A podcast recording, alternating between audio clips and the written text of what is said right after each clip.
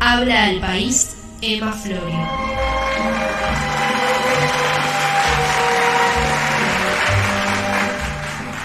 Bueno, hola, ¿cómo andan? Bien. ¿Todo bien? Acá. Bueno, primero que nada quiero agradecer porque me estuvieron llegando mensajitos de que les gusta mucho mi columna, así que gracias mamá, porque es muy importante para mí tu apoyo. Bueno, más allá de eso, vamos primero con los anuncios parroquiales, como me gusta decir a mí, les tiro un par de estrenos y, y cuestiones a, a comentar en la mesa y después vamos con mis recomendaciones elegidas eh, unidireccionalmente por mí y que no me interesa la opinión de los demás, básicamente, pero bueno, nada, ya sabemos cómo son las cosas acá. Bueno, primero que nada, les cuento, la semana pasada se estrenó Loki, la serie de Marvel, Loki, Loki. eh, del villano, digamos, de- del universo Marvel. Se estrenó el 9 de junio, junio, sí, 9 de junio. Y nada, quiero hacer una convocatoria a ver quién me quiere pagar Disney Plus. Así que nada, pongamos un CBU o algo así, así puedo verla, ¿no? Me parece que no por ahí. ¿No? Igual debe estar en.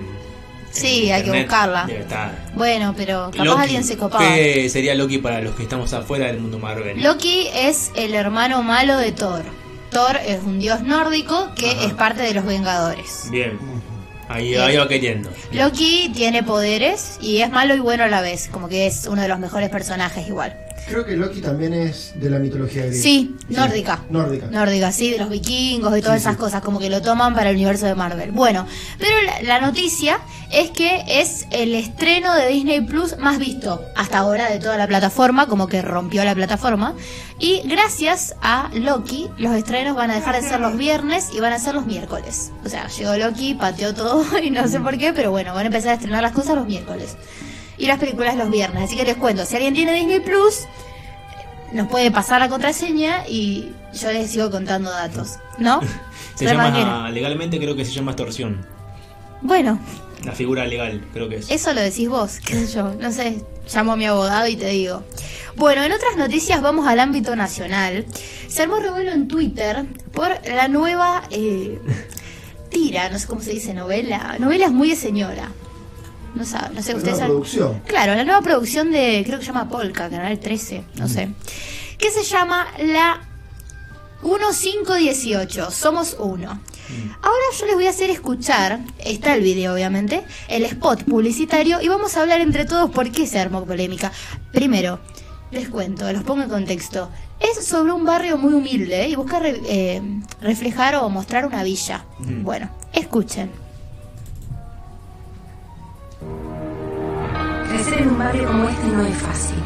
A veces los de afuera nos señalan, piensan que nosotros valemos menos. Pero acá el problema de uno es el problema de todos.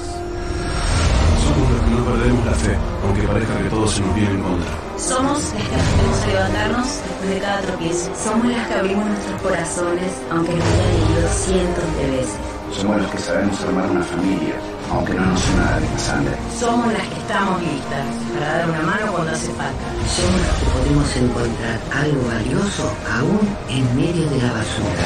Somos el barrio, Su gente. su vida. Somos la 1518. Somos uno. Bueno. A mí me parece un montón, no sé qué opinan ustedes. Lo sigo poniendo en contexto, si quieren búsquenlo, el video estaba circulando por todos lados. Básicamente, a ver, uno de los protagonistas es la moto, imagínense a, no sé cuántas eran, 30 personas ultra hegemónicas con ropa muy de marca, eh, haciendo de cuenta que, que viven en un barrio y alimentando un montón de estereotipos. Estereotipos y estigmatizando también. ¿Por qué de la basura? Horrible. Esa parte, Horrible. Para mí se les pasó, no, no hubo chequeo. ahí. Es increíble que no lo chequeen igual. ¿Vos qué opinas? Nah, ¿cómo, ¿cómo no haber chequeo en una cosa así? Sí, hay chequeo. lo- yo creo que. A ver, eh, se hicieron varias var- varias novelas, series, como quieran llamarlo, de, de este tipo. Estuvo El Puntero, estuvo Tumberos, estuvo, bueno, Cupas. Se hicieron. Está el marginal ahora. Sí, claro. pero eh, son distintas. Creo que tienen cada una su sensibilidad con el tema, eh, pero esto es un montón, es como es como escuchábamos hoy, no sé si lo dijiste vos, Emi, o quién, son gente que tiene no tiene ni un aspecto, digamos. Sí. Más allá de que no lo tengan en la vida real, pero ni, por lo menos en el spot, ni, Claro. lo- ni está trabajado el aspecto. Claro, sí, ni, ni se esforzaron. Por lo que vi, la historia trata sobre la dueña de un comedor, pero por lo que parece está maltratada. Capaz el spot estuvo mal armado, ojalá.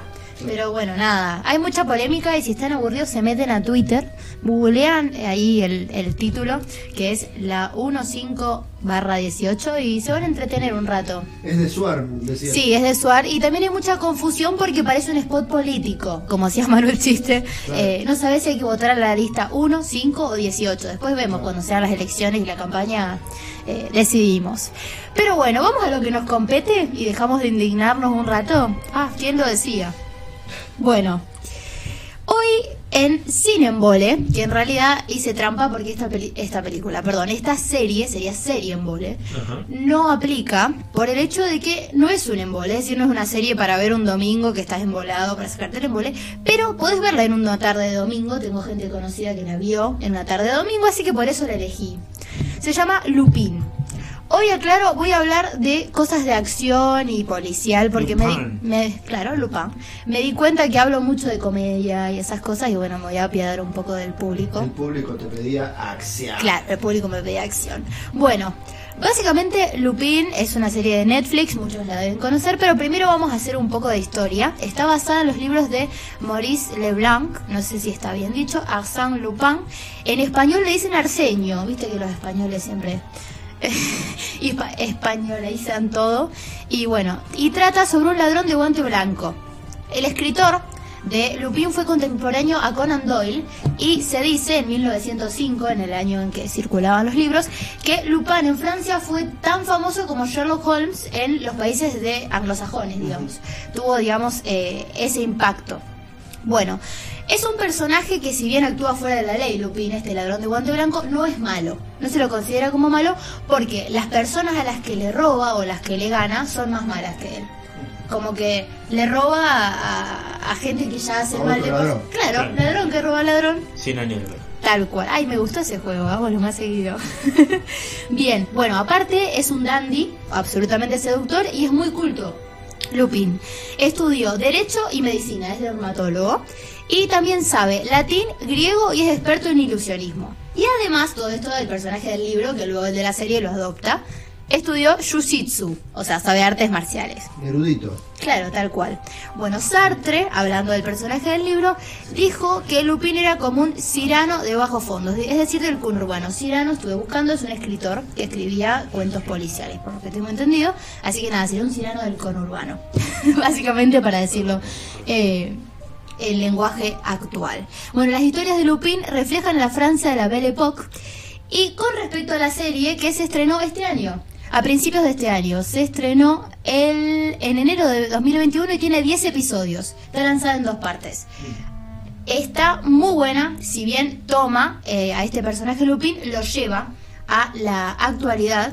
El protagonista es Omar Sy, que es eh, un actor negro, que eh, hace de Hassan el hijo de un inmigrante senegalés. O sea que si bien toma la historia de Lupin, pone sobre la mesa un montón de problemáticas que se dan en la Francia actual, viste, con la cuestión de los inmigrantes y un montón de problemáticas que están eh, sobre la mesa, repitiendo la, la expresión. A Sí, ver, sí. vamos a tener que la historia, esto no es un spoiler, gira alrededor de que el padre de él trabajaba en una casa de un millonario francés, obviamente blanco, y se lo acusa de un robo por ser negro, básicamente, por cuestiones raciales, y eh, como él, con el tiempo, al haber heredado un libro de su padre de eh, Arsène Lupin, o sea que en realidad en la serie está el libro en el que se basa, aprende todo esto del personaje y cómo, digamos, va haciendo de las suyas.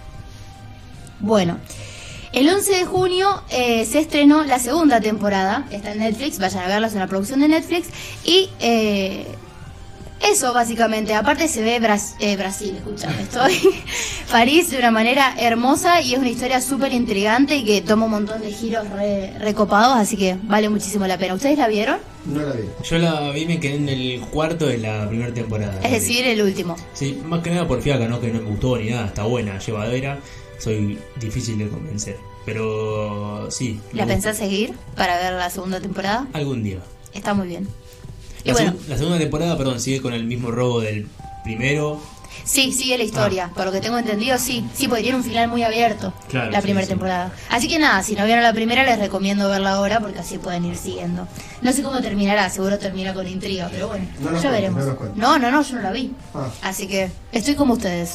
Bueno, muy bien. Bien. ¿Algo más tenemos? Sí, obvio. Y ahora seguimos a la mejor película de los últimos 10 años, que ahora sí es acción pura y dura. Nos vamos a encontrar con que, si bien la anterior era medio policial, ahora nos vamos a acción. Como dije, se llama Red. Retirados extremadamente duros. No. Excelente. Como un grupo de jubilados. Claro, tal cual.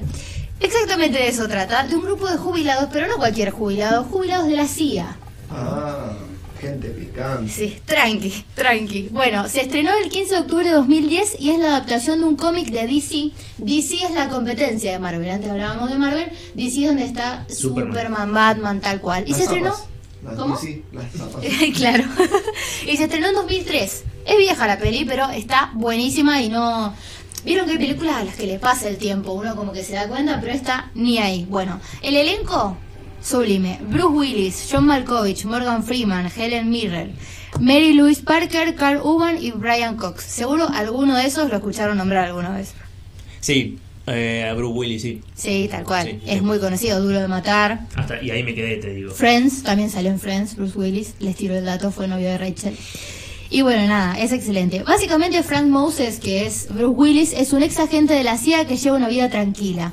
El chabón como que decide retirarse y eh, lleva una vida de jubilado básicamente en su casa y en un momento como que se siente solo y empieza a llamar frecuentemente a una chica que trabaja en el área de asistencia social que se encarga de su pensión de jubilado. Ajá. Y como que empieza a tener conversaciones y poco a poco se empieza a generar una cosita que va a decir, apa, acá hay algo.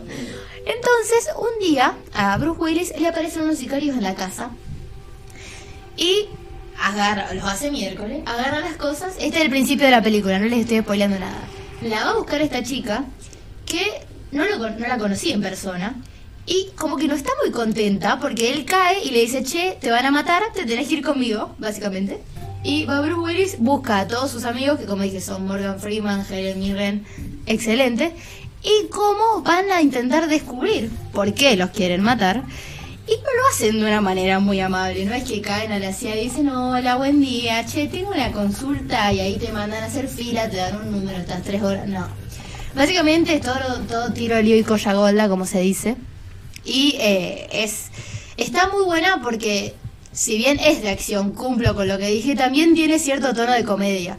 Como que juega con la cuestión de la vejez, de retirarse, de cómo ellos no querían, digamos, retirarse. Y también juega con todo esto que decíamos antes de que nos escuchan, como que hay toda una crítica a esa cuestión del gobierno. eh, teniendo privacidad. claro y la privacidad tal cual así que está buenísima está en Netflix así que muy fácil de de ay, de buscar y les tiro una anécdota que Esta, encontré sí esta sí la vi, te quiero decir. Te quiero, ¿Y? ¿Qué les tal? quiero decir que sí la vi y es muy buena.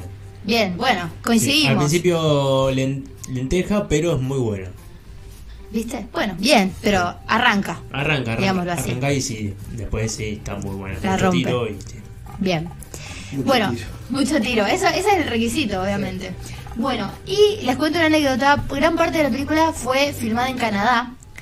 Y durante la filmación hubo una infinidad de llamados a la policía porque los canadienses escuchaban ruido de ametralladora y pensaban que había un loquito por ahí haciendo estragos porque vieron que Canadá es muy tranquilo, no se la ve ruido de Los vecinos de ametralladora. abajo no son. Claro, cual. Hay un- una serie de diferencias.